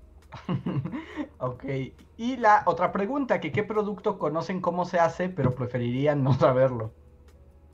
Las mermeladas, Pero tú también odiabas el tamarindo, ¿era? los dulces de tamarindo, es una porquería. Los dulces en general son una porquería. Prefería no McDonald's, supongo. O sea, todos sabemos las historias oscuras de McDonald's, pero pues me encanta. Que Treja sería también Kentucky, es como... Ah, Kentucky, sí, guácala. ¿no? El Kentucky. Pero es que, o sea, no es algo que yo haya visto con mis ojos, o sea, sé qué pasa y así. Pero yo tomo aquí como cosas que he visto así, de, de hasta no verlo. Por ¿Pero ejemplo, por qué las mermeladas son asquerosas? Las ¿Sí, mermeladas. ¿No son señoras en granjas? No, no, no, ojalá. Es que, frutos sí, así con, con, con batas blancas y pisando frutos descalzas. Ese montón de chicas sexys. no normalmente las mermeladas se hacen con los residuos de la fruta que ya está echándose a perder. ¿No? Por ejemplo, con las con las fresas, los arándanos, los duraznos, no, los membrillos. Lo que queda es que ya empieza a echarse a perder. Entonces lo que se hace es que pues empieza, obviamente se, se, se quitan los pedazos que ya estén bien echados a perder. O, o- o nada más se le quitan como ya sabes, ¿no? Los rabitos y las hojas y así, lo que sobra. Y todo eso lo que se hace es que se mete, se hierve, ¿no? Se pone a hervir y con la pura, la propia azúcar de la, de, de la fruta, se le echa después como piloncillos y así, y, y hierve, entonces se hace como una, ah, pues sí, como una gelatina, ¿no? De dulce. El asunto es que la, gel- la- la mermelada para que empiece como a, a tomar esta forma se tiene que batir, ¿no? Y, y para batir esta cosa tienes que meterlo en un molino. Pues sí, en una licuadora gigante, ¿no? Imagínenlo. Y como se ocupa mucha, o sea, para ocupar un molino neces- necesitas mucha fruta y necesitas una buena cantidad para que valga la pena. Lo más común es que tú empiezas a arrojar la fruta y a molerla. Y no importa que estés en el lugar más salubre del mundo. O sea, tendrías que estar en una instalación prácticamente así aislada. Para que no empiecen a acercarse insectos a, a tomar la fruta. Desde que está hirviendo, desde que está enfriándose, empiezan a haber insectos por montones. Moscas, hormigas, eh, cucarachas en el peor de los casos. Insectos, ¿no? De todo. Y cuando ya pasan al molino, molino Matic, ¿no? Alguna que otra eh, fresa o pedacito de fruta quedará vivo. Y todo lo demás ya fue, fue super molido. Entonces, cuando comes eso, probablemente estés comiendo como mucha tierra o residuos de insectos que fueron atrapados por las, las mieles de las, de las mermeladas. ¿Sí? Los tamarindos Pero llevan... era, era, era- era Timón y Pumba, y Timón y Pumba comen insectos. Pero a conciencia, ¿no? es que esa es la, la diferencia. Una mosca Pues-. Pues, cre- o sea, sí está feo, pero ya todo licuado y molido ya no me causa tanto problema. ¿Sabías que puedes hacer quesos con aguas residuales y nadie se va a dar cuenta? Eso sí me da asco, por ejemplo. Si no, a mí no me pregunten de estos temas, a mí esto sí me pone muy mal. Que por ejemplo, tenemos un super chat, que es el, el más reciente, de Químico Gamer. Muchas gracias, Químico, que nos dice: Soy químico de alimentos. Mejor no pregunten cómo se hacen los alimentos. Mejor solo disfrútenlos. Gran respuesta, la mejor respuesta de la noche, sin duda. Sí, yo también creo que es bueno, este, la Creo que- ignorancia. es bueno no saber cómo se hacen muchas cosas. Sí, ¿no? Aunque te digo, no me pareció tan asqueroso ya todo molido, ¿no? O sea, sí, comer cucarachas, qué asco, pero pues si ya no las distingues y no lo sabes, Y es como, o sea, ¿qué diferencia realmente hay entre una cucaracha y este. ¿Cómo se llaman los bichos oaxaqueños que te comes? ¿Un grillo, un chapulín? Chapulines. Pues que uno transmite enfermedades y el otro no. No necesariamente, ¿o sí? Uno come ese y el otro no. Seguro un chapulín también. Como parte de su vida encima de una caca, reja. Sus deslices, así. No lo ven. me imaginé como ahora una entrevista así como de 31 minutos entrevistando a un grillo. Ajá, Sí, los insectos son proteínas. No sé, hay cosas peores que, que los insectos. sí. Por ejemplo, a mí eso de las aguas residuales con el queso me da más horror. No, igual no te das cuenta. Ya sabes, como es agua ya café, de que no, o sea, de que es agua Ajá. tratada. ¿No? Y viene con metales pesados porque, o sea, está cafezosa porque pues tiene co- pues, cobre, ¿no? O sea, que ha estado por tuberías horrendas. ¿No? Y los quesos, o sea, el queso real, queso de leche, eso es una cosa. Pero si tú vas al supermercado a comprar leche la vaquita o las marcas que más les gusten, suelen ser sueros, no, no son leche, son sueros. Entonces, estas cosas vienen en, o sea, son polvo, ¿no? Es un suero en polvo, en un costal. Y entonces lo que haces esto es que tú lo metes en una, una olla gigante de alta presión, ¿no? Que, que se calienta muchísimo, tú echas el suero, echas el agua, hierve, entonces tú asumes, bueno, pues está hirviendo. Hierve el suero, se mezcla muy bien, se empieza a comprimir, o sea, ya una vez que cuaja ese, ese suero, se empieza a comprimir, ¿no? Y una vez que lo comprimes mucho, entonces se hace un tabique de suero. Y una vez que eso se, se lo pones a, pues a, a gotear, ¿no? A filtrar. Y entonces ya te queda esta como gelatina, que es queso. Pero no es queso, es una gelatina de suero con aguas residuales. Pero pues lo que Y por ejemplo, el- a mí, o sea, el queso ¿Pero en qué se general. hace? ¿O, o es como una leyenda urbana? ¿O literal lo hacen con aguas negras? O sea, puedes hacerlo con aguas negras y nadie te va a preguntar, ¿no? O sea, no vaya a venir la... No, la Profeco y dice, a un momento tienes un tubo de aguas negras conectado a tu fábrica. Es sospechoso. Pues, No, no me preguntes por qué es eso, tú créeme. Créeme, créeme. Yo he visto así La de... así al lado del río Lerma no levanta sospechas entre la Profeco, así de, Ah, acá la profe que va a andar sospechando un carajo de, de nada. Wow, ok. Sí, no, no, no. O sea, yo he visto, o sea, lugares que son cremerías, literal, ¿no? Que eso, bueno, son cremerías, pero bueno, son lácteos, ¿no? Productos lácteos en general. Y literal, o sea, llegan las pipas, estas pipas de agua tratada, ¿no? De, pues que son para la- lavar las manos, lavar el piso, agua tratada, a surtir las, pues sí, la- la- las instalaciones de las cremerías para que hagan el, pues, su producto. No, ahí, ahí no, no tengo duda alguna, yo lo he visto. Yo he estado ahí. Yo soy testigo. Puedo jurarlo ante una Biblia, como, como el presidente de Estados Unidos. ¿Qué, ¿Qué onda con.? Bueno, ya es demasiado tarde para hablar de eso. Solamente voy a. ¿Tenemos una Biblia muy grande? Tu Biblia esa está como que tienes secretos de magia negra, ¿no? Era como el Necronomicon. Sí, sí, sí. Es que es la versión con ilustraciones. Sí, Pero o sea, ¿qué tanta Biblia había en esa Biblia? Es como... ¿Cuántos Parecía- podía traer o qué?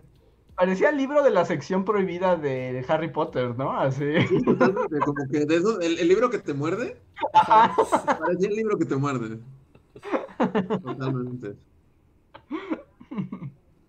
Hubiera estado padre que mordiera a Joe Biden. ¡Ah, me mordió un libro! y, por ejemplo, aquí, ya nada más por cerrar, ya, ya cumplimos con todos los superchats, ya llegamos al final del podcast y se demostró cómo el super, el, el esos tipos opinan es muy extraño, ¿no? Porque, como que cuando nosotros queremos un tema que vada a la realidad, la gente nos dice que por qué no hablamos de él. Y hoy que estábamos súper dispuestos Sí, o sea, estaba No, Bernie Low-Fi y aquí abajo de nosotros está Bernie en el metro sentadito. Ah, estaba todo preparado para que habláramos de Bernie, de Joe Biden, de Trump. Realmente Bernie fue como lo único chido de eso, ¿no? De todo el día. Fue como, o sea, salió ese meme y según yo es como lo único rescatable de todo lo que pasó. ¿Y alguien más notó que sí la esposa de Biden sí llevaba los colores de las esposas de, de Handmaid's Tale? Ah, no, no, no lo noté, pero así era como. Turquesa, era azul, ¿no? ¿O iba de verde? turquesa. Y ves que tenía todo turquesa, los zapatos, los guantes, el tapabocas. Yo dije, wow, ¿esto es una señal? Wow. Wow, wow, wow. Yo ya no vi, o sea, vi que había todo un análisis de las prendas, de todas las personas que, que asistieron, ¿no? O sea, desde la esposa de Biden hasta Katy Perry en la noche, ¿no? Y todo lo que hubo en medio. ¿No te parecía Katy Perry? Yo tardé en reconocer No, quién era esa mujer. Como Katy, Perry envuelta como en, en una sábana, ¿no? En un montón de Pero sábanas. hacía mucho frío, ¿no? Ajá, sí, sí, se, se ve que hacía un frío así terrible. Yo te me quedé. Además, tenía el cabello como recogido. No sé, yo no sé, o sea, yo- hasta que empezó a cantar dije, ah, es Katy Perry. Ajá, y todo hasta le regresé. Dije, ah, ah, es Katy Perry. Claro, ah, Katy Perry. Es que es muy feo, ¿no? Que inaugures, o sea, yo sé que Katy Perry es muy padre, a mí me gusta mucho y todo, pero iniciar como la, la, la- como el, la ceremonia, bueno, bien, clausurar la ceremonia de un, el nacimiento de una nueva era en una nación con la canción de Fireworks de, eres una chica que siente que no vale nada, pero sí vales, como que Yo, no, yo no sé, sentí que Fireworks es justo lo que el mundo necesitaba, ¿no?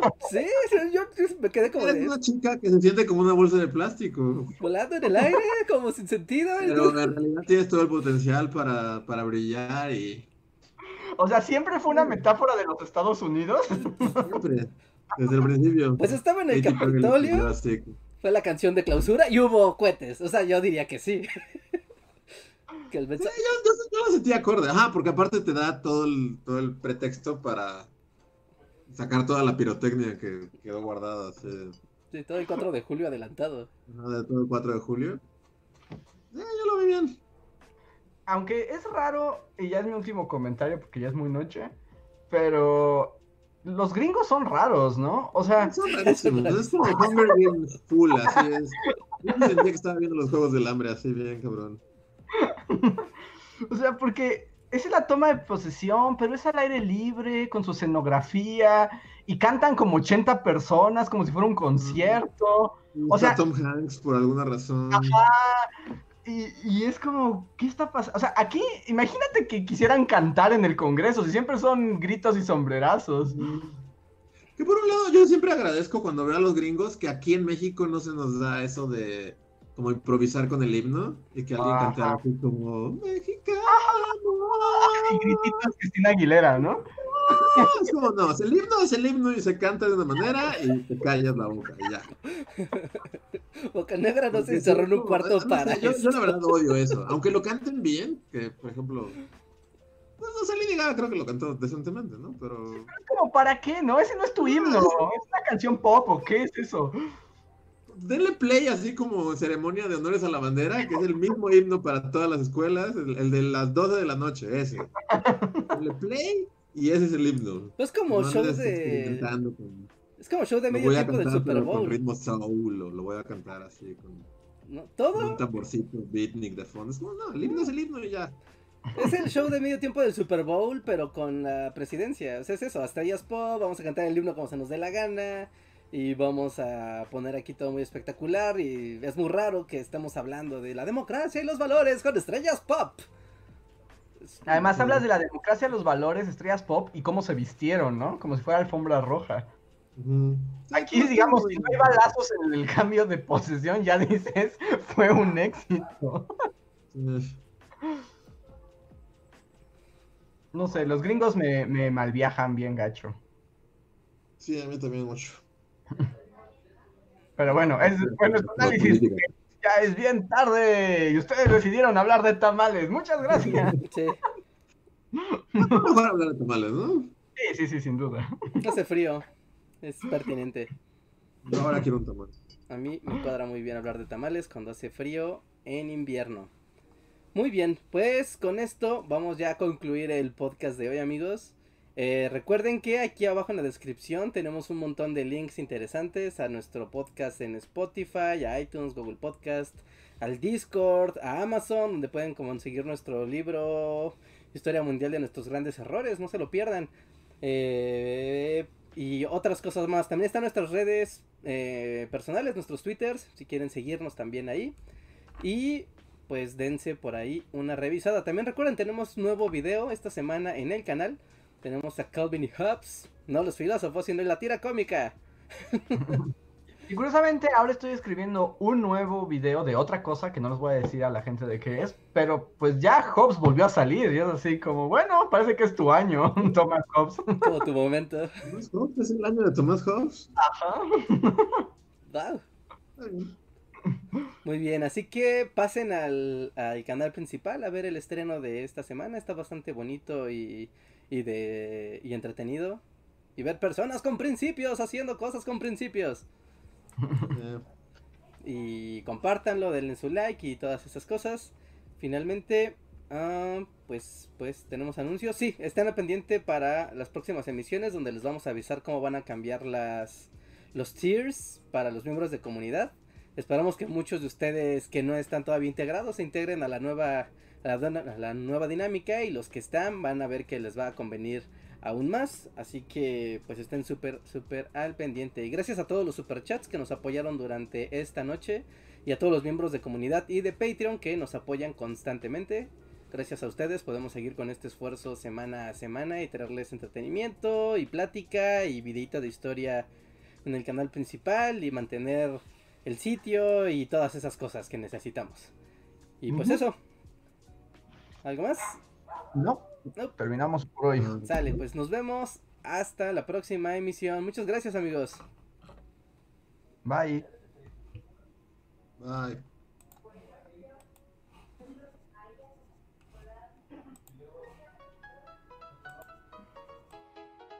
Síguenos en Facebook, Twitter y YouTube con el usuario Bully Magnets. También suscríbete a nuestro podcast en iTunes y en la app de Mixler para tener lo más nuevo de nuestros contenidos siempre a la mano. Deja tus comentarios, suscríbete, compártenos con tus amigos y recuerda, Bully Magnets, donde la historia en verdad es divertida.